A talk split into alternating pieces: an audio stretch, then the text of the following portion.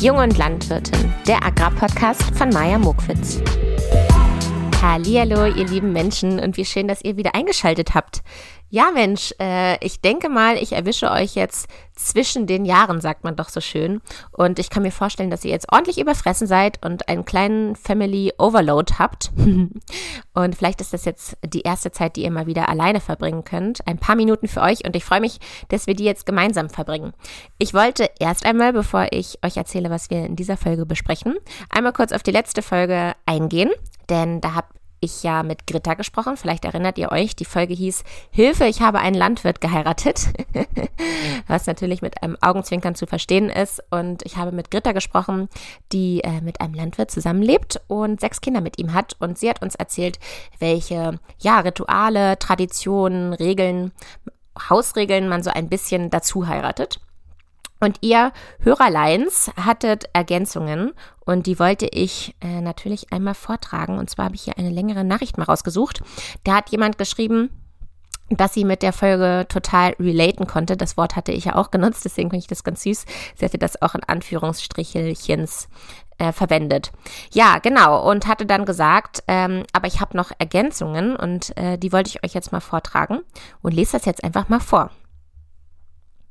Es ist bei uns so, dass die Oma meines Mannes im Haus wohnt, ohne richtige Abtrennung. Sie ist fast 90 und dieses Generationswohnen, in Klammern nennt man es so, ist für mich sehr schwierig. Äh, kurze Side-Note von mir. Ich habe ja auch ganz lange in einem Drei-Generationshaus gewohnt. Also meine Oma und mein Opa oben drüber, dann äh, meine Eltern mit uns zusammen. Also drei Generationen in einem Haus. Und das hat wirklich hier und da mal so seine Momente. Genau, sie schreibt, ist für mich sehr schwierig. Wir haben vorher fünf Jahre lang zusammen in einer Mietwohnung gewohnt und die Umstellung ist heftig. Die Privatsphäre ist quasi nicht mehr vorhanden. Zusätzlich ist, ist es der Hof meiner Schwiegereltern. Genau, das ist oftmals auch so. Man heiratet ja sozusagen oder kommt in eine Familie, ähm, die schon wahrscheinlich sehr, sehr lange auf diesem Hof lebt. Und man muss sich, glaube ich, als Neuling so ein bisschen anpassen. Vor allem, ja, wenn die Schwiegereltern noch da sind und es ja auch irgendwie auch noch denen gehört. Es ist wirklich immer ein bisschen schwierig, kann mir echt gut vorstellen. So, sie schreibt also. Die wohnen aber immerhin ähm, ah, nun einmal über die Straße. Trotzdem stehen sie natürlich mehrmals am Tag auf dem Hof, kümmern sich um Oma oder machen den Garten, weil wir es nicht zu voller Zufriedenheit erledigen, in Klammern. Mit so einem lachenden, schwitzenden Smiley. Fluch und Segen zugleich. Ich habe ein sehr gutes Verhältnis zu meinen Schwiegereltern, aber ich habe trotzdem immer das Gefühl, hier eigentlich nichts zu sagen zu haben.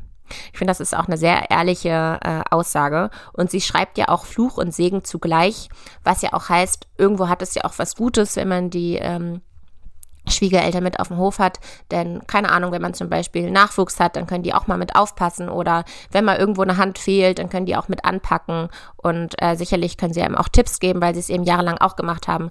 Also ich glaube, es ist wie gesagt Fluch und Segen zugleich. Es gibt immer zwei Seiten der Medaille. So, wie geht's bei ihr weiter?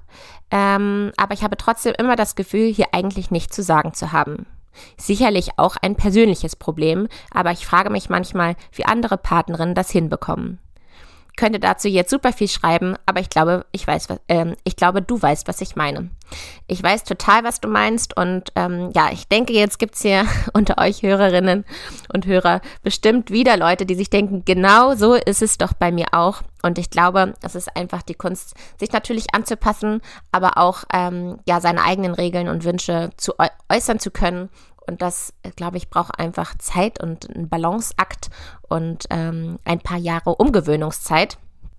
Ich bin auf jeden Fall total dankbar für den Einblick und ähm, bedanke mich für die ehrlichen Zeilen. Und ich bin mir ziemlich sicher, dass die Person, die das geschrieben hat, mit ihren Gedanken äh, nicht alleine ist. Und das war es auch schon mit der Bezugnahme zur letzten Podcast-Folge. Jetzt möchte ich gerne darauf eingehen, was wir in dieser Folge, äh, was ich mir in dieser Folge vorgenommen hatte. Und zwar wollte ich mit euch über das Thema Artenvielfalt in der konventionellen Landwirtschaft sprechen.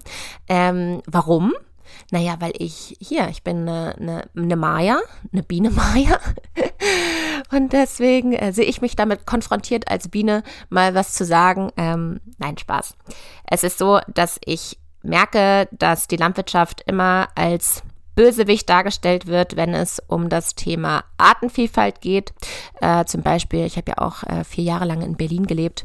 Wenn man da an Biomärkten äh, Supermärkten vorbeigeht, dann kleben da ganz, ganz große Aufkleber auf den, auf den ja, Schaufenstern, wo drauf steht, Ackergift, nein, danke, und dann winkt einem so eine Biene zu. Und ähm, ja, was es mit den Kritiken auf sich hat, das wollte ich jetzt mal mit meinem Gast genauer besprechen. Und ich denke, diese Folge bietet sich auch an für viele Landwirte und Landwirtinnen, vielleicht als Inspiration, welche Maßnahmen denn man eigentlich auf seinem eigentlich äh, auf seinem Betrieb durchführen kann für mehr Artenvielfalt und Biodiversität. Ich glaube, die Folge bietet aber auch ähm, viele Möglichkeiten, sich vielleicht eine Argumentationsstrategie oder überhaupt Argumente mal anzuhören, wenn man mit solch einer Kritik konfrontiert ist. Was ist denn eigentlich die landwirtschaftliche Sicht dazu? Und ich finde, mein Gast gibt einem auch ganz neue Anreize, die man auch noch gar nicht so gehört hatte. Zum Beispiel, ähm, ja, sprechen wir einmal darüber, was ist denn überhaupt die korrekte Anzahl, die richtige Anzahl an Insekten? Also was ist denn der gesunde Bestand? Was, welche Ausgangslage brauchen wir denn? Also wohin wollen wir eigentlich? Und ähm, ja, ich finde, man merkt, er ist ein Mann vom Fach. Er hat sich viele Gedanken gemacht und nimmt das Thema sehr, sehr ernst. Und ja, er heißt Jakob Richthofen. Er kommt hier bei mir aus der Nachbarschaft, also wieder ein Landwirt aus Niedersachsen und wird sich gleich mit seinen eigenen Worten natürlich selber nochmal vorstellen. Ich freue mich auf jeden Fall total, dass er sich die Zeit für mich genommen hat und auch sehr ausführlich die Zeit genommen hat. Deswegen werde ich unsere, unser Gespräch in drei Teile teilen. Und diese Folge, die ihr euch gerade angemacht habt, ist jetzt der allererste Teil des Live-Gesprächs. Und in diesem Teil wird er natürlich erstmal über seinen Betrieb sprechen, über seinem über seinen Werdegang. Er wird uns aber auch erzählen, welche Maßnahmen er auf seinem Betrieb für Artenvielfalt überhaupt durchführt. Ähm, er wird uns äh, ja Maßnahmen genauer erklären, also zum Beispiel Lärchenfenster, Beetlebank, Streuobstwiese und noch ganz, ganz viele andere Projekte, von denen er genauer erzählen wird. Außerdem ja, wird er uns erzählen, wie man ein bienenfreundlicher Landwirt wird, also was das für eine Auszeichnung ist und welche Kriterien man dafür erfüllen muss und vieles mehr. Ich freue mich, dass ihr reinhört und ich hoffe, ihr könnt daraus ganz, ganz viel mitnehmen. Bevor ich jetzt ins Live-Gespräch springe, möchte ich mich natürlich ganz, ganz kurz selber vorstellen. Mein Name ist Maja Muckwitz. Ich habe Agrarwissenschaften in Göttingen studiert, komme selbst von einem konventionellen Ackerbaubetrieb, auch aus Niedersachsen und habe mich jetzt seit gut zweieinhalb Jahren selbstständig gemacht mit einer Social-Media-Agentur für die Agrarbranche und mit diesem Podcast hier. Ich freue mich, hier immer ganz, ganz unterschiedliche Gäste aus der Branche einzuladen und euch damit ein bisschen in die landwirtschaftliche Welt eintauchen zu lassen. Ja, viel Spaß beim, bei diesem Thema und ich freue mich, dass wir jetzt mal über das Thema Artenvielfalt gemeinsam nachdenken, ja, vielleicht auch gemeinsam lernen und nachdenklicher vielleicht auch werden und zukunftsorientierter denken. So, viel Spaß. Du, ich möchte gerne anfangen mit den drei kurzen, flotten Einstiegsfragen. Bei dir sind es ja tatsächlich sogar vier geworden, weil ich keine canceln wollte. Äh, und die allererste ist, wenn du ein Insekt sein müsstest, für welches würdest du dich entscheiden? Ja, schwierige Frage. Ich glaube, äh, Libelle. Kannst du das begründen, bitte? Nein, kann ich nicht. Ich glaube, weil die relativ zackig unterwegs sind und von schnell von A nach B kommen und mal schnell in der Luft stehen bleiben können und dann wieder weiterfliegen, ist zumindest mal lustig, denen bei ihren Streifzügen so zuzugucken. Ja, ich finde es jetzt lustig, dass ich einer Libelle gegenüber sitze. Äh, ich würde übrigens darauf antworten, Hummel. So schön flauschig, dick. Ich dachte Biene Maya. Gemütlicher, ich weiß, das würde Sinn machen, aber ich bin eher okay. flauschig, gemütlich, dick. Kann irgendwie stechen, aber auch irgendwie nicht. So, welche Jahreszeit für dich als Landwirt ist denn die schönste? Ich würde sagen, der Frühsommer. Mhm. Dann eigentlich, wenn alles so zum Ende kommt, also mehr oder weniger zum Ende der landwirtschaftlichen Tätigkeit. Es reift und es blüht. Mhm. Äh, das eigentlich, finde ich, mal die schönste Zeit. Es ist noch nicht irgendwie braun und trocken, sondern es ist immer noch alles frisch und lebendig. Ja, das stimmt. Ähm, für mich ist, glaube ich, die schönste Zeit Getreideernte. Weiß auch nicht warum, weil ich da schon als kleines Kind immer mit dabei sitzen durfte. Lieber nie wieder spritzen oder nie wieder düngen? Ja, schwierige Frage. ähm, also ohne Dünger wird es nicht gehen. Mhm. Ähm, und spritzen werden wir in naher Zukunft nach meiner Meinung sowieso weniger, weil wir das technisch immer besser können, mhm. aber wir können nicht darauf verzichten. Ja, ja. Die Frage war natürlich auch überspitzt gestellt, aber äh, gut gelöst die Antwort.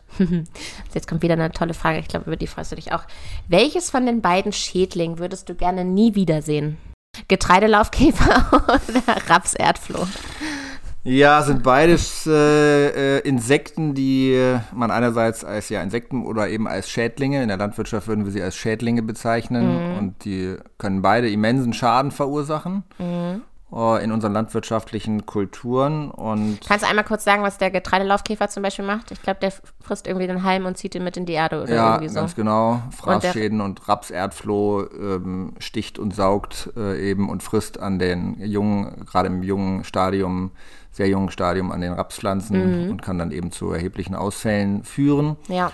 Und von daher einfach aus Sicht eines Landwirts könnte man gut und gerne auf beide verzichten, mhm. aber das eben rein aus äh, Sicht eben des Landwirtes, um die Pflanze zu schützen, dass sie eben gerade in der Startphase gut wachsen kann. Ja, na gut, lassen wir mal als Antwort durchgehen. Lieber Jakob, schön, dass du da bist. Äh, ich würde mich freuen, wenn du dich einmal vorstellst. Die Hörer und Hörerinnen wissen ja noch gar nicht, wer da am Mikro sitzt. Und ich würde mich freuen, wenn du es einmal mit deinen eigenen Worten machst. Ja, vielen Dank. Also ich komme hier aus der Gegend aus dem Kahlenberger Land, aus Lente, im kleinen Örtchen am Stadtrand von Hannover, bin 41 Jahre alt, verheiratet, habe drei Töchter. Check. Genau.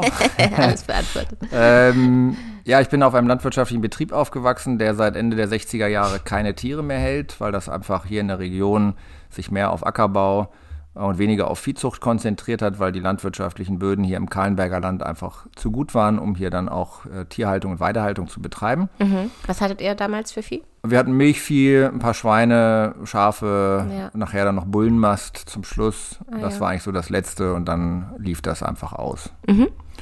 Genau, und ähm, mein Vater hat mich relativ früh, ich habe noch drei ältere Geschwister, äh, ich kristallisierte sich irgendwann heraus, dass ich das dann mal machen soll. Ungewöhnlich. Du bist der Jüngste dann? Ich bin der Jüngste, ja, ja. genau. Und ähm, ja, bin dann von meinem Vater immer früh mit einbezogen worden in alle Themen des Betriebes und der Landwirtschaft. Das hat mir dann auch, auch viel äh, geholfen. Bin nachher dann ähm, zum schulischen Abschluss äh, fürs Abitur nach Hildesheim an die Michelsen-Schule gegangen. Das ist so ein Gymnasium mit fachlicher, landwirtschaftlicher ja. Ausrichtung. Mein Vater war da übrigens auch. Genau. Mhm. Ähm, wird Macht auch gute Feten, ne? Irgendeine gut Sehr gute Fete. Feten, perfekt. Sehr gute Feten, sehr gute Schulgemeinschaft, wird auch als Steckrüben-Gymnasium bezeichnet teilweise. äh, danach bin ich dann ins Studium nach Göttingen gegangen, Agrarwissenschaften studiert und ähm, habe dann mit 28 Jahren zu Hause den Betrieb von meinem, meinen Eltern übernommen. Oje. Und bin dann zeitgleich auch eingestiegen oder schon etwas früher eingestiegen in das äh, Geschäft, äh, landwirtschaftliche Immobilienhandelsgeschäft, also quasi Immobilienmakler für den land- und forstwirtschaftlichen mhm. Bereich. Auch spannend, gibt es eigentlich so gut wie gar nicht, oder? Neben ja, euch? gibt es schon, aber es ist schon ich eine Spezialisierung ja. genau, und ist äh, sehr spannend und interessant, einfach da äh, viele Gegenden, Regionen immer wieder neu kennenzulernen. Und ja, was kann ich sonst noch sagen? Ich habe seit 18 Jahren meinen Jagdschein Mhm. Was ja bei dem Thema, über das wir heute sprechen, durchaus auch eine gewisse Relevanz hat. Und ja. äh, jage bei uns zu Hause rings um den Ort in unserem eigenen Revier und zwei Revieren, die ich noch dazu gepachtet habe. Und das sind eigentlich auch die Flächen, die wir landwirtschaftlich bewirtschaften. Da versuche ich eben dann auch selbst die Jagd mit auszuüben, mhm. um dann da eben auch in allen Belangen Einfluss nehmen zu können. Ja, du hast ja oder ihr, euer Betrieb hat seit diesem Jahr Mai, glaube ich, eine Auszeichnung als bienenfreundlicher Landwirt erhalten. Ähm, bevor du uns sagst, welche Kriterien man dafür erfüllen muss, verrat uns einmal noch mal ganz kurz, welchen Betrieb ihr habt. Also was baut ihr an? Ähm, genau. Genau, also unser Betrieb besteht aus zwei Betrieben. Es ist eine Kooperation mit mhm. einem Onkel von mir, der selbst auch landwirtschaftlich nicht aktiv ist, einen anderen Beruf ausübt. Und unsere Väter haben 1988, das war schon relativ früh, eine landwirtschaftliche Betriebsgemeinschaft gegründet. Okay, also es kommt schon von deinem Vater, diese. Genau, genau die Gutsgemeinschaft Lente, so haben mhm. sie ja damals den Namen gegeben. Wir bewirtschaften rund um den Ort bei uns herum äh, knapp 350 Hektar äh, Ackerland. Und wenn man jetzt noch uns beide zusammennimmt, haben wir noch 90 Hektar Wald. Mhm. Ähm, das Ganze wird in Form von einer GBR bewirtschaftet. Äh, also das heißt, es ist eine Gesellschaftsform. Wir haben die Betriebe zu Flächen, alles eingebracht, alle Maschinen, ja. alles, was wir damals hatten, wurde zusammengelegt und seitdem machen wir das gemeinsam. Mhm. Wir haben dann 2006 noch eine Biogasanlage gebaut, mit dem wir seither Strom und auch Wärme produzieren, was gerade jetzt in aktuellen Zeiten ja durchaus äh, heiß auch diskutiert ist und auch eine gewisse äh, Relevanz nochmal mehr bekommen hat. Ja um eben auch sicher Strom für das Netz zu produzieren. Kannst du endlich, weißt du endlich, wie viele Haushalte du damit ähm, ja, wir, also Wärme, da sind 22 äh, Häuser angeschlossen ah, bei uns im Ort, die mit Wärme mhm. versorgt werden und Strom kann man so sagen, ungefähr zweieinhalbtausend Haushalte versorgen wir mit Strom. Oh, ja, genau. wow. Mhm. Ja, ansonsten ist das, habe ich eben ja schon gesagt, wir sind hier in einem sehr guten Ackerbaugebiet, der Kahlenberger Börde. Ich sage immer, es ist eines der fruchtbarsten Ackerbaugebiete ja, Europas. Mhm. Genau, und das ist immer bei den Diskussionen über Einschnitte und so weiter, sage ich, wir müssen uns immer wissen, auf welcher fruchtbaren Erde wir hier sitzen und mit der wir hier arbeiten. Das ist immer ganz wichtig. Mhm. Anbauen tun wir im Wesentlichen äh, Weizen, Mais für unsere Biogasanlage als Substrat oder als Futter, um daraus Energie zu erzeugen. Wir bauen Kartoffeln, Zuckerrüben, Dinkel und Raps an. Mhm. Manches lassen wir auch mal ein Jahr weg und dafür was anderes wieder. Ähm, wir haben auch als quasi Betriebszweig so ein bisschen das Thema Biodiversität. Das heißt, dafür gehen auch ein paar Flächen eben ja. äh, drauf, in Anführungsstrichen, die wir da eben zur Verfügung stellen oder dann dafür nutzen. Äh, Besonderheit ist eben, dass wir wirklich bis direkt an die Stadtgrenze, an die Wohnbebauung der Stadt Hannover wirtschaften. Ja, ihr seid wirklich Speckgürtel, ne? Also genau. fast schon bald statt. Das ist für den Wohnstandort immer durchaus attraktiv, weil man eben in zwölf äh, Kilometern am Hauptbahnhof in Hannover ist. Ja. Aber auf der anderen Seite eben dieses direkte Wirtschaften an der Stadt hat halt eben gewisse Herausforderungen, eben auch im Kontakt mit den Menschen, die eigentlich, wenn sie rausgehen, in die Natur, um dort zu walken, zu spazieren, Wald zu baden, Geocachen, Mountainbiken, keine Ahnung, was es alles Geocachen? gibt. Geocachen? Geocachen, ja. Was ist das? Das ist so eine Schnitzeljagd per GPS.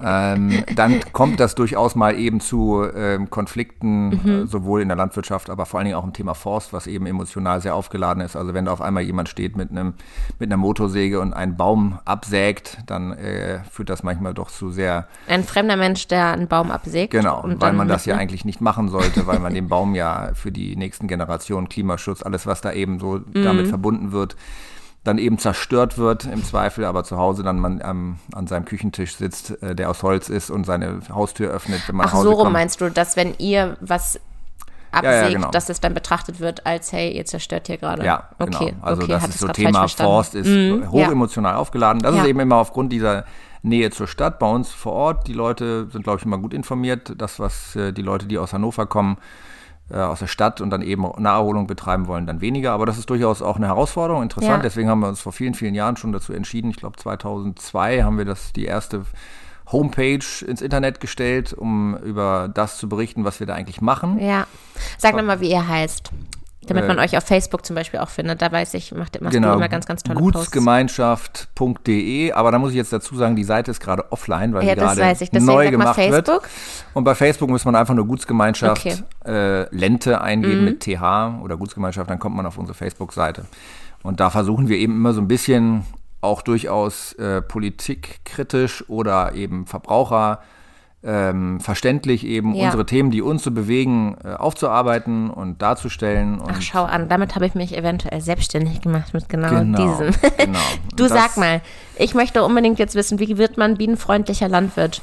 Was machst du dafür, was gibt es da für Kriterien, die du da erfüllst? Also diese Aktion Bienenfreundlicher Landwirt ist mal initiiert worden von der Initiative Echt Grün, eure Landwirte. Mhm. Das ist, äh, sag ich mal, eine Interessensvertretung für landwirtschaftliche Themen, ähm, schwerpunktmäßig auch in Niedersachsen. Ja. Und die haben zusammen mit dem äh, Institut für Bienenkunde in Celle mal gesagt, was kann man eigentlich für Kriterien festlegen, damit der Landwirt ähm, noch etwas mehr sensibilisiert wird für die Themen der Biene. Also es geht da mhm. letztendlich nicht nur um die Biene. Die Biene ist ja so ein bisschen so das das Modetier des, äh, des Artenschutzes und ist putzig irgendwie und der bringt sie noch Honig und so weiter. Ja, und das ist für viele Leute eben halt positiv belegt. Und da gab es dann einen Katalog, der erarbeitet wurde, wo man eben selbst ähm, sich auch kontrollieren kann, äh, was kann man machen, um eben äh, Biodiversität und Insekten und eben auch die Biene zu fördern. Und ähm, da muss man eben gewisse Kriterien einhalten. Und wenn man dann nach einer Punkteskala diese äh, Punktzahl eben erreicht, dann kann man sich eben als bienenfreundlicher Landwirt bezeichnen, bekommt dann eben auch ein Siegel verlieren, verliehen, was dann für ein Jahr gilt. Und das so eine Art Hofschild auch, ne? Genau, Man kann sich das so richtig genau. aufstellen. Ja. Ja. ein Hofschild äh, zum Beispiel auch und äh, führt eben dazu, hat bei vielen dazu geführt, dass man auf dieses Thema nochmal sensibilisiert wird und sich auch viele Gedanken macht. Naja gut, das könnte man ja auch machen. Also zum Beispiel gibt es halt viele Beispiele da auch drin, die man dann aufnehmen kann. Und das ähm, äh, weiß ich auch von anderen, die dann sich dann mit dem Thema auseinandergesetzt haben und das überhaupt auch erstmal so ein bisschen nochmal mehr für das Thema sensibilisiert hat. Ja. Welche Arbeitsschritte ja, oder Schrägstrich Projekte machst du denn für Biodiversität, die damit jetzt auch reinspielen? Also kannst du da vielleicht ein paar Beispiele nennen? Ja, also wir haben relativ viel versucht ähm, und ausprobiert und ähm, äh, in den vergangenen Jahren und dann ist da zumindest mittlerweile so eine ganze Palette zusammengekommen an Dingen, die man so machen. Manche äh, also manche Außenstehender würde da überhaupt nichts von merken. Ähm, fragen auch mal Leute, ja, aber wo sind denn eure Blühstreifen? Ja, wir haben dann mal auch einen Blühstreifen für die Spaziergänger ähm, oder ähm, für die äh, ja, Naherholungssuchenden, die aber in der Regel dann auch immer den Effekt haben, dass dass sie gerne eben auch beerntet werden, also dann die Sonnenblumen, die dann da aufkommen, dann gerne auch, man sieht dann nur noch die abgeschnittenen Stängel, weil sie mit nach Hause genommen werden. Da haben sie dann eben auch nur einen überschaubaren Effekt, weil sie natürlich einerseits ist so ein Blühstreifen interessant für Insekten, die dahin fliegen. Die stört das jetzt nicht so, wenn da gerade einer drin steht und sich ein paar Blumen pflückt. Ähm, aber sie sollen natürlich eben auch für andere Tiere äh, Brutfläche sein Brutfläche und sein und auch Deckung. im Nahrungsquelle. Also zum Beispiel das Rebhuhn, was eben, das pickt jetzt nicht eine Sonnenblume ab, sondern äh, pickt im Zweifel irgendwo am Boden dann auch äh, äh, rumfliegende oder krabbelnde Insekten, die durch diese Streifen eben angelockt werden. Ja. Also das ist eben ein vielfältiger Lebensraum und deswegen versuchen wir den eben auch so zu gestalten, dass er eben ab oder fern von der Fläche ist, wo dann der naherholungssuchende Spaziergänger oder wer auch immer hinkommt. Ja. Also da suchen wir die Flächen eben auch so aus. Deswegen, sind sieht sie- man sie eigentlich eher nicht, weil sie Genau. eben da sind, wo sie besonders Ja, viel Sinn machen. genau. Ja. Okay. Also das ist eben ganz wichtig und ähm, also wir haben mal angefangen, wie gesagt, mit Blühstreifen ist so das Einfachste. Das ja, war ein das Blühstreifen. kennen, glaube ich, auch noch viele den Genau. Begriff. Mhm. So, dann ist der für ein Jahr angelegt, dann hat er einen äh, überschaubaren, langfristigen Effekt. Also eigentlich müssen solche Streifen auch längerfristig Ja. angelegt sein.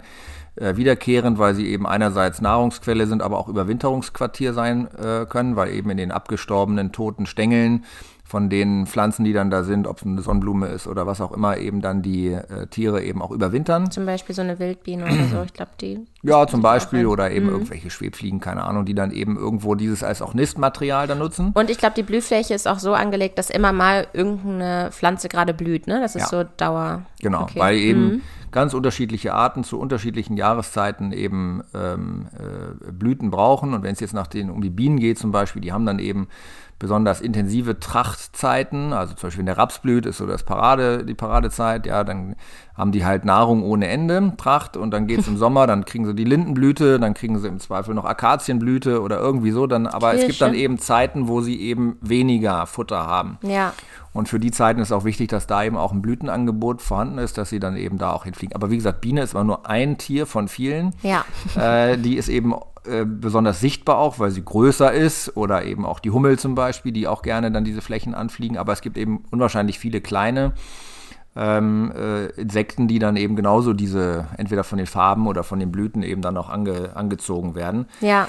Also das ist so ein, so ein Standard Ein- eben Blühstreifen. ja. Dann kann man ganz viel machen, ob das nun Totholz ist, was man im Wald stehen lässt oder im Feld, in irgendwelchen Feldgehölzen, dass man nicht sagt, das nehme ich alles mit und stecke das in den Ofen oder ich schredder das jetzt klein, sondern eben totes Holz Ja. ist gar nicht tot, weil es eben halt Lebensraum auch für viele Insekten oder eben auch Pilze oder andere Pflanzen wiederum bietet. Das ist ein Thema. ähm, Es gibt in der Region Hannover, kommen wir vielleicht auch später nochmal zu, das sogenannte Biodiversitätsprogramm der Okay. Region Hannover. Da hat man sich eben aus Politik und Verbänden Gedanken gemacht. äh, Bist du da drin? Ja, und nehmen wir daran teil. Äh, Das ist ein Förderprojekt, wo man gesagt hat, eben hier für die Region gibt es Maßnahmen, die man ausgesucht hat. Da kann der Landwirt dran teilnehmen und häufig wird den Landwirten ja auch vorgeworfen, dass die da gar nicht so dran interessiert sind. Dieses Paket ist, seitdem es das eigentlich gibt, jedes Jahr überzeichnet. Das heißt, es gibt viel mehr Bewerbungen von Landwirten, die daran teilnehmen wollen, als es eben Mittel gibt, die dann eben ähm, ja, ausreichen, um diese Maßnahmen dann auch äh, bezahlen zu können. Und äh, da nehmen wir seit vielen Jahren dran teil mit verschiedenen Maßnahmen. Das sind eben sowohl mal Blühflächen, mehrjährige Blühflächen, äh, da geht es dann auch mal um Grünlandextensivierung, also Weiden, die wir zum Beispiel mähen, dass dann eben Teil der Weide eben stehen gelassen mhm. wird oder mal ein Getreidestreifen stehen gelassen wird oder äh, es geht zum Beispiel darum, äh, Feldvogelinseln zu schaffen. Das heißt, mitten in, in landwirtschaftlichen Flächen eine Insel anzulegen, wo zum Beispiel die Feldlerche. Ja, so ähm, Lärchenfenster. Ne? Genau, sogenannte Lärchenfenster. Mhm ähm, angelegt werden. Da werden, werden dann Erbsen reingesät und dann ist mitten im Maisfeld oder mitten im Rübenfeld, Zuckerrübenfeld, ist dann so eine Insel. Wofür ist das denn gut, damit die Landefläche haben und Brutfläche? Genau, Feldlärchen sind Bodenbrüter, mhm. die legen ihre Eier oder bauen ihre Nester eben am Boden und mhm. die brauchen da eben auf dieser Fläche dann auch Schutz. Und in den Getreideflächen, äh, die relativ dicht gesät sind, weil da eben viele Pflanzen draufstehen, können die nicht so gut landen. Die können mhm. dann in so einer Fahrgasse, da wo der Trecker dann ja durchfährt mit, seinen, mit der Spritze oder mit dem Düngerstreuer, da können sie landen und suchen dann links und rechts sich irgendwo einen Platz. Aber auch da, diese, diese Fahrspuren sind natürlich auch gerne belaufen vom Fuchs, vom Waschbär mhm. und so weiter. Und der findet dann natürlich auch Sackgasse schnell. laufen sich alle in die Arme. Die Eier von denen, die Gelege und äh, räubert die im Zweifel auch aus. Mhm. Manchmal ist es auch so, dass dünn stehende Getreideflächen am Rand, wo Zuckerrüben gelegen haben im Winter, wo es dann nicht so gut ist, dass das eben auch gute Flächen sind für Feldlärchen. Aber man kann das eben unterstützen. Ja. Das haben wir gemacht. Wir haben aber auch eigene äh, Feldlärchenfenster mal äh, ganz kleine nur angelegt mit der Sämaschine, wenn man einen Acker fährt, immer mal kurz ein- und ausgeschaltet. Dann okay. entstehen so kleine dreimal drei Meter Fenster oder so, die dann. Und dann hast du ja sozusagen den Ausfall von dieser Fläche. Wer, ja. wer bezahlt dir dann sowas? Genau, in, in dem Programm, äh, Biodiversitätsprogramm der Region Hannover, wird das eben äh, quasi entschädigt. Okay. Mhm. Und dieses andere Verfahren, das war mal mit der Agravis, war das eine, äh, eine Idee, da sollte das sogenannte Lärchenbrot äh, gebacken werden. Mhm. Äh, das heißt, wir lassen diese Flächen eben auf dem Weizen stehen und dann finden wir dieses geerntete Getreide wird dann äh, an Bäckereien verkauft, die dann sogenanntes Lärchenbrot verkaufen okay. können, weil das eben halt so ein Artenschutzgetreide äh, dann quasi ist. Hat sich aber bisher noch nicht so durchgesetzt, war aber eine gute Idee, aber auch das haben wir trotzdem gemacht. Ist jetzt auch von dem Verlust, den man da einfährt, überschaubar, wenn da mal so ein paar Flächen übrig bleiben, mhm. wo man eben mal nicht gesät hat. Das ist jetzt in Summe, kommt da jetzt nicht so wahnsinnig viel bei raus. Also das ist zum Beispiel auch eine Sache, die wir gemacht haben. Wir haben gerade ein ganz interessantes Projekt, was wir machen, sogenannte Beetle Banks haben wir angelegt. Das sind Insektenwälle. Das klingt immer so cool. Mhm. Genau, das sind so aufgeflügte äh, Wälle, die, wo man die Erde eben von links und rechts auf so einen Haufen pflügt, wie so eine lange Wurst, die dann da auf dem mhm. Acker liegt. Äh, da wird auch nichts mit gemacht. Äh, der bleibt einfach so, die Erde bleibt so trocken liegen und hat eben den Vorteil, dass sie sich schneller erwärmt in der Sonne, weil es ein Hügel ist, äh, besser abgetrocknet ist. Mhm. Und dadurch eben. Ähm, Wer lebt dann da so? Genau, da sollen eben sich verschiedene Insekten ansiedeln, zum Beispiel auch ähm, Bienenarten, die in der Erde ähm, ihre Behausung haben. Äh, und links und rechts von dieser, von dieser Bank quasi sind dann noch Blühstreifen eingesät, die dann eben dazu äh, eben auch Nahrung bieten aber eben auch andere Tierarten anziehen sollen. Ja, zum Beispiel auch das Rebhuhn oder den Hasen, die dann eben Unterschlupf und Deckung dort haben, dass sie eben sicher sind vor Greifvögeln zum Beispiel auch äh, dass sie sich da verstecken können ja. oder auch Windschutz haben durch diesen Hügel, dass sie dann eben auf die windabgewandte Seite sich bewegen können und dadurch dann zusammenducken können und ähm, eben da auch etwas geschützt sind. Das ist eine Maßnahme, die machen wir zum Beispiel in Kooperation mit der unteren Naturschutzbehörde der Region Hannover. Mhm. Und mit der Sparkasse Hannover, die haben da. Und die haben die, dich auch auf die Idee gebracht, also die kommen da mit dem Vorschlag oder hast du sozusagen davon schon mal gehört und die angesprochen? Also wie ist da so ein bisschen der Prozess, wenn ich das mal genau. fragen darf? Das war so, dass ich davon immer gelesen habe. Okay. Das kommt ursprünglich aus England, da hat man das viel praktiziert. Auch in Deutschland gibt es das jetzt an einigen Stellen, wo das eben Landwirte schon umsetzen und da Versuche mitmachen und auch teilweise Jägerschaften da sehr aktiv sind. Ich weiß in Süddeutschland, ich weiß gar nicht, ob es in Rheinland-Pfalz oder äh, äh, bin jetzt nicht bin mir ganz sicher, da gibt es auch eine Jägerschaft, die das richtig tolle Videos im Internet veröffentlicht mhm. hat, wie man die korrekt anlegt, okay. wo darauf zu achten ist und so weiter. Also Impulsgeber war sozusagen. Genau, ich bin dann auf die Naturschutzbehörde zugegangen, ja. habe gesagt, wollen wir sowas mal ausprobieren und dann waren, waren wir uns relativ schnell einig, wie man das macht. Und äh, ganz wichtig eben bei solchen Maßnahmen eben auch hier ist, dass wir dann die eine äh, Fachkompetenz dazu geholt haben die vor allen Dingen an der Praxis orientiert ist. Und das ist in diesem Falle die Stiftung Kulturlandpflege in Niedersachsen, mhm. ähm, die eben entsprechende Erfahrung haben und Fachleute da haben, mit denen wir dann gemeinsam überlegt haben, wo legen wir diese Streifen an. Also nicht einfach stumpf irgendwo, wo es gerade landwirtschaftlich nicht stört, sondern dann ja. eben gesagt haben, wir haben da den Wald und dann ist dazwischen aber nur Acker und dann kommt ein großer Teich und da ist wieder Hecken und Obstbäume dann lass uns doch mal das miteinander verknüpfen über diese Beetlebank. Das sind dann sogenannte Biotopvernetzungen. Mhm. Ähm, dass man eben das eine Biotop, den Wald, mit diesem genau. Teich im Feld vernetzt. Und dann von da aus geht es wieder weiter bis zum nächsten Wald. Und dann haben wir an anderen Stelle wieder gesagt, da gibt es dann Gewässerrandstreifen an einem Graben lang. Das ist auch ein Biotop quasi. Dann kommen Hecken, aber dann ist wieder 500 Meter fehlt bis zum nächsten Wald. Und das haben wir auch wieder überbrückt mit so einer Beetlebank. Das ist super spannend. Das haben wir für vier Jahre jetzt erstmal angelegt. Und ja. das Entscheidende, es gibt einen das Biologen. bleibt jetzt vier Jahre, diese Wurst? Ja. Mhm. Vier Jahre und äh, ist ein Biologe dabei, die das eben Monitoring machen und bonitieren. Das wollte also, ich dich auch fragen, wie misst du da den Erfolg? Ja. Es reicht ja nicht, wenn du sagst, ich habe da eine Hummel mehr gesehen. Genau, also wir können da ja, sag ich mal, da fehlt uns tatsächlich ja dann auch die Kompetenz zu sagen, also für mich ist eine, eine Hummel eine Hummel und eine Biene, da gibt es vielleicht solche und solche und da mhm. kann man mhm. vielleicht noch einen Unterschied erkennen, aber die Fachleute sehen dann natürlich eben, welche Arten sind, hat man jetzt tatsächlich damit gefördert. Hm. Und das ist eben auch wichtig, weil wir können viel machen, um irgendwas für die Galerie zu machen und sagen, guck mal hier, toll, ich habe hier einen, einen, Blühstreifen. Aber bringt das überhaupt irgendwas? Und das ist auch alles, was nachher im Zweifel in Sachen politi politischer ähm, politischem Wille kommt, wo man sagt, wir machen irgendwas und können dann Haken drin da machen, aber im Zweifel hat es nie was gebracht. Ja. Und deswegen ist das hier so schön und gut, dass man eben sagen kann, wir haben das, es wird bonitiert, es wird geguckt, es werden auch Arten bestimmt. Also dann kommt äh, ein Team oder diese Biologin ja. und ähm, notiert sich das genau. und macht Beobachtungen. Ja, mhm. Genau. Und okay. die werden auch Fallen aufstellen, also Insektenfallen, mhm. um dann eben auch äh, Fallen mal auf äh, Insekten zu fangen, ja. um sie dann eben auch auswerten zu können, welche sind da. Mhm. Und äh, jetzt haben wir echt schon einiges gehört von Beetlebank, äh, Lärchenfenster. Du hast aber auch eine Streuobstwiese. Das kommt ja so ein bisschen aus alten Zeiten, glaube ich. Früher war das noch normal, dass ein landwirtschaftlicher Betrieb oftmals auch eine Streuobstwiese hat. Wie viel Arbeit ist für dich das, sowas auch zu pflegen? Also eine Streuobstwiese haben wir, gibt es noch so am, am Hof quasi. Ähm, das, äh, diese haben auch einen ökologischen Wert mhm. verschiedener Form. Äh, zum einen eben der Baum als solches, das Holz, die Blüte, wenn er blüht, natürlich die Früchte, die nachher nicht alle gegessen werden, sondern auch runterfallen und so mhm. weiter, also zu verschiedenen Jahreszeiten.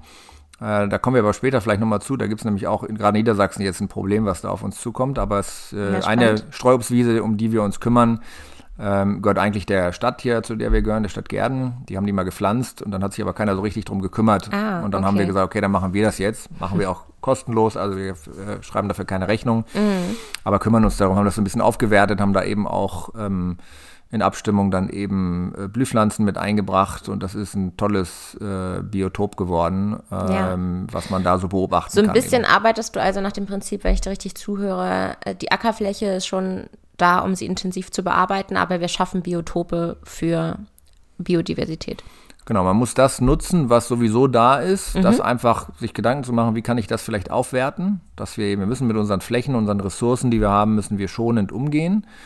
Das heißt eben, die Ackerflächen sind eben für landwirtschaftliche Produktion äh, da. Auch da kann man sicherlich das eine oder andere eben berücksichtigen und miteinander äh, kombinieren. Das eine schließt das andere nicht aus. Ja. Aber eben auch sich einfach bewusst zu machen, wo kann man noch was machen, wo kann man was fördern. Also es gibt ja überall, gibt es eine Hecke, gibt es einen Grünstreifen, einen Wegerand, ja, oder einen Graben die man eben so und so pflegen und unterhalten kann. Und auch also Wege, Seitenräume. Da hat man einen Weg, der ist aus Beton oder ist aus Asphalt oder aus Schotter und dann gibt es links so und rechts. Hier sind genau, so, so drei Meter so ein Grasstreifen. Mhm.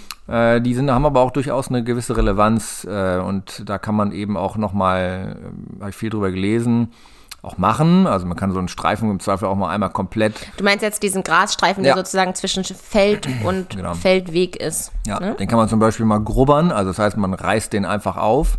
Da würde im Zweifel der äh, besorgte Anwohner sofort die Hände über dem Kopf zusammenschlagen. Aber es führt dann dazu, dass ähm, Saatgutpotenzial, was noch im Boden ist, Samenpotenzial im Zweifel mal wieder an die Luft oder an die Oberfläche kommt und wieder mhm. anfängt auszukeimen oder wieder ähm, auszutreiben. Mhm. Und man damit eben Arten, die vielleicht eben durch die Bewirtschaftung dieser Flächen, ich sage mal bewusst bewirtschaften, mhm. äh, eben äh, genutzt wurden oder nicht mehr da sind, aber das Samenpotenzial ist noch da, wieder durchkommen. Oder man kann es eben auch, das haben wir bei uns auch gemacht, mit sogenanntem Regio-Saatgut. Das sind dann Arten, die hier in der Region tatsächlich vorkommen und hier auch vermehrt geerntet werden, dass man die in diesen Wo Streifen. Kriegt man dann so ein Regio-Saatgut? Da gibt es einige Saaten, äh, Saatguthersteller, okay. äh, die dieses zertifizierte Regio-Saatgut dann eben produzieren. Äh, schweineteuer und kann man eben solche Streifen mal einbringen dann auch wieder. Ähm, und vorher muss man schon mal gucken, gibt es da vielleicht auch schon gute Arten, die man dann vielleicht, wenn man jetzt da radikal einmal drauf rumfährt, äh, auch kaputt machen würde. Sowas sind so Kleinigkeiten, ja? ja. Man kann die ganzen Feldgehölze, Hecken, die muss man eben auch pflegen. Das ist super aufwendig, ist teuer, kostet eben Geld, aber muss gemacht werden, weil so eine Kannst so eine du schon mal kurz erklären, warum das Geld kostet?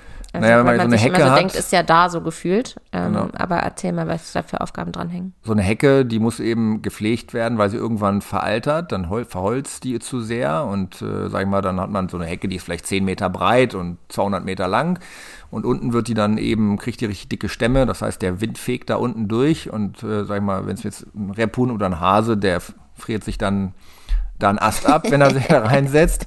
Also muss die eben auch mal wieder zurückgesetzt werden, das heißt auf den Stock oder verjüngt werden, dass die von unten wieder dicht wird. Das heißt, man sägt dann eben den wesentlichen Teil ab und unten bleiben dann nur noch die Stümpfe stehen, je nachdem, welche Arten das eben auch sind, ob man das machen kann oder nicht.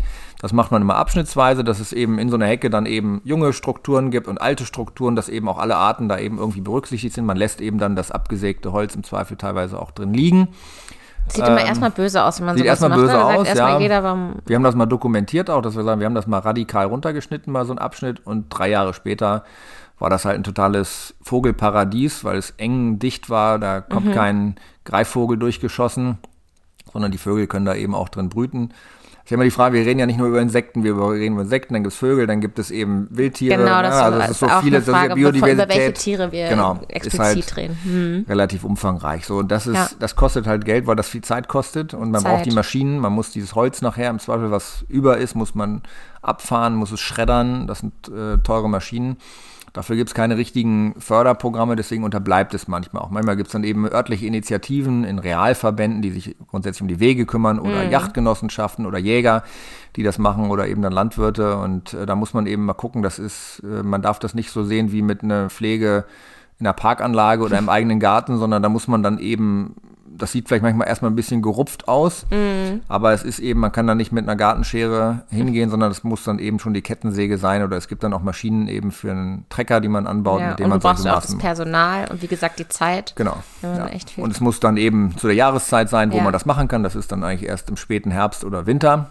Ja. äh, Weil dann eben äh, da keine äh, Tiere drin brüten, gerade zu der Zeit. Dann kann man das machen und das ist so auch eine Maßnahme. Aber es gibt eben, wie gesagt, ganz viel.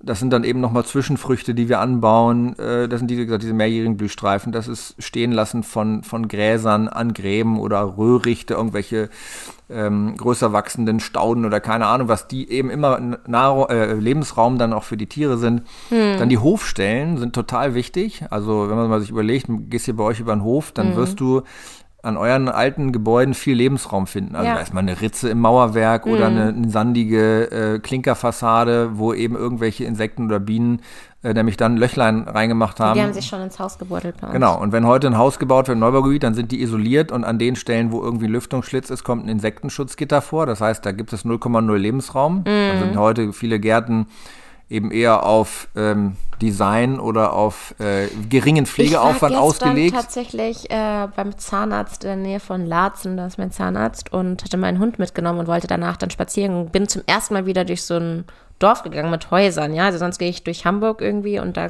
äh, sehe ich dann äh, Mehrfamilienhäuser, aber da habe ich so einzelne Häuser mit Garten gesehen und es waren so viele Gärten zugeschüttet mit Kiesel oder größeren Steinen also äh, erstmal das fand ich irgendwie schockierend, so den Vorgarten so aussehen zu lassen und dann äh, ganz viele so botanische äh, besondere Bäume, die gar nicht aus äh, Deutschland kommen, die auch glaube ich nicht blüten und dann ist das glaube ich ziemlich schwierig äh, für die Insekten. Ja, man sagt die ja immer die, die Gärten des Grauens oder so Ja, ganz Schottergärten. witzige ja. Instagram-Seite. So, genau. Und also das hat schon eine gewisse Relevanz und dann gibt es immer noch diese sogenannten Übrigens, sorry, noch Mhm. einen Satz dazu. Ich glaube auch viele Unternehmen, ne? Also weil man einfach nicht die Zeit hat, noch den Rasen da vorne zu mähen oder so, ist einfach immer das einfachste Kiesel äh, dahin zu hauen. Das äh, habe ich auch beobachtet bei so Praxen und Ja, also das ist klar, Gartenarbeit ist Ja, immer teuer ja. und Grundstücksunterhaltung, gar keine Frage. Ja, Ähm, also aber das ist letzten Endes, es gibt auch in vielen Bausatzungen steht das drin. Also so Schottergärten sind, ich weiß glaube ich sogar in Niedersachsen mittlerweile verboten. Mhm. Äh, gibt auch manche Kommunen, die richtige Leute einstellen, das jetzt zu kontrollieren, Äh, dass das das, zurückgebaut werden kann. Das ist halt so. Richtig aber schön. jeder muss sich dessen vielleicht bewusst sein. Dann gibt es sogenannte EDA-Flächen. Also das sind Flächen, die sind eh da. so wie so ein Kreisel, ne? wie so ein Kreisel. In der Mitte ist grün oder ein Gewerbegebiet, da ist ein Logistikunternehmen, äh, da hat sein Gelände eingezäunt und da ist dann eben die Flächen, irgendwo Grünflächen, da ist Grasen, das wird gemäht. Mm. Könnte man aber theoretisch sagen, naja, diese ganzen Flächen, die musst du nicht mähen, sondern da könnte man auch zum Beispiel aufwerten über jetzt beispielsweise dauerhafte Blühflächen oder sowas. Wir ich haben das bei uns Gefühl, gemacht. ist das in Hannover schon mehr geworden. Ja, in Hannover, die machen das auch äh, sehr teuer und sehr umständlich und äh, ich habe mir mal so eine kleine Fräse gekauft für einen Trecker, so eine Umkehrfräse, da fährt man über Rasen und danach ist es braune Erde nur noch. Mhm. äh, und habe die bei uns dann im Ort einfach etwas radikal angewendet und bin dahin gefahren, wo immer nur Rasen, die Gemeinde immer Rasen mähen muss. Mhm. Da gibt es dann auch so ein Neubaugebiet mit einer Spielwiese. Und äh, zwischen den ganzen Obstbäumen, die da gepflanzt wurden, wo immer hohes Gras war, was dann eben einfach nur gemäht wurde, habe ich einfach alles umgefräst und habe dann Blühstreifen da eingesät mit Eine den Anwohnern zusammen. Überall kamen die bunten Blumen nach. Genau, und das war eigentlich das ganz schön, weil dann eben äh, sieht ein bisschen wüst aus, natürlich dann in der jetzt im Winter, mhm. weil es dann eben alles braun wird, aber es, äh, im Sommer ist es umso schöner und das finden die Leute eben auch gut. Wir haben das bei uns an der Kreisstraße mal gemacht, da haben wir einfach auch so Seitenstreifen einfach auch nicht unbedingt jemanden gefragt, einfach mal gemacht. Und äh, solche Flächen dann äh, eingesät und das kann man überall auch machen. Und äh, das, das hat eine gewisse Relevanz bei uns in unserem Garten oder zu unserem Hof gehört so eine alte Parkanlage, da haben wir dann eben auch manche Flächen unter den Bäumen, wo wir sagt, da wächst sowieso das Gras nicht so super, das haben wir auch einfach umgefräst und da einfach äh, Blühmischungen eingesät und die bleiben das ganze Jahr stehen, werden ja. dann einmal im Jahr werden sie mal abgefahren, abgetragen und hat zur Extensivierung geführt und ist eben auch immer wieder Lebensraum. Sieht eben ein bisschen, mal ein bisschen wilder aus, aber hat auch seinen Reiz. Also auch das kann man machen. Ja. Und eben Gebäude, um das mal zu sagen, mhm. äh, wenn ich überlege, was auf unserer Hochstelle für Arten wohnen, also von Fledermaus angefangen über äh, Falken, äh, mhm. Eulen. Äh, Storch ja. haben wir seit einem Jahr. Genau, ja, euer klappernder Storch hier mhm. auf dem Schornstein. Keine so, das sind alles, das sind Lebensräume, hat eine hohe Relevanz und mhm. ähm, ähm, deswegen denke ich mal, jeder musste auch seinen oder kann er seinen Beitrag leisten, auf seinem Grundstück eben auch äh, zu fördern. Und das, ähm, das ist bei den alten Gemäuern und alten Hofanlagen, wo in der Regel häufig auch alte Bäume noch stehen, ist das, ist das immer schon gegeben. Ähm Ihr Lieben, ihr merkt's, ich habe hier jetzt mal einen Cut gesetzt, weil ich denke, dass das hier ganz gut reinpasst. Und ich möchte euch schon mal darauf vorbereiten, was in dem zweiten Teil vorkommt. Und zwar wird Jakob mir dann die Fragen beantworten, welche Insekten es denn eigentlich zu wenig gibt und gibt es vielleicht auch Insekten zu viel? Und vielleicht, also darüber habe ich mir vorher auch noch nie Gedanken gemacht, aber ich glaube, wir Menschen unterscheiden auch in guten und in schlechten Insekten. Denn zum Beispiel, wie gut finden wir denn eigentlich Zecken? Wollen wir die auch mehr haben? Ist uns das auch wichtig, dass die am Leben bleiben? Und genau, wie wir da so drüber urteilen, über bestimmte Insekten. Zum Beispiel Marienkäfer äh, ist ja bei uns total positiv besetzt, dagegen Zecken und Mücken irgendwie nicht und Wespen irgendwie auch nicht, weil die uns auch stören. Also finde ich auch eine ganz, ganz interessante Frage. Wer sind denn eigentlich gute und böse Insekten? Und vielleicht haben wir auch irgendwelche Insekten zu viel. Dann arbeitet Jakob auch mit Imkern zusammen. Wie läuft sowas ab als konventioneller Landwirt? Und ja, das ist erstmal so der kleine Sneak, ein Peak in die nächste Folge. Und ich freue mich, wenn ihr dran bleibt und auch äh, die nächste Folge einschaltet. Ja, diese Folge möchte ich wie immer meiner Sina widmen und allen bienenfreundlichen Landwirtinnen. Ich winke. Tschüss, bis zum nächsten Mal.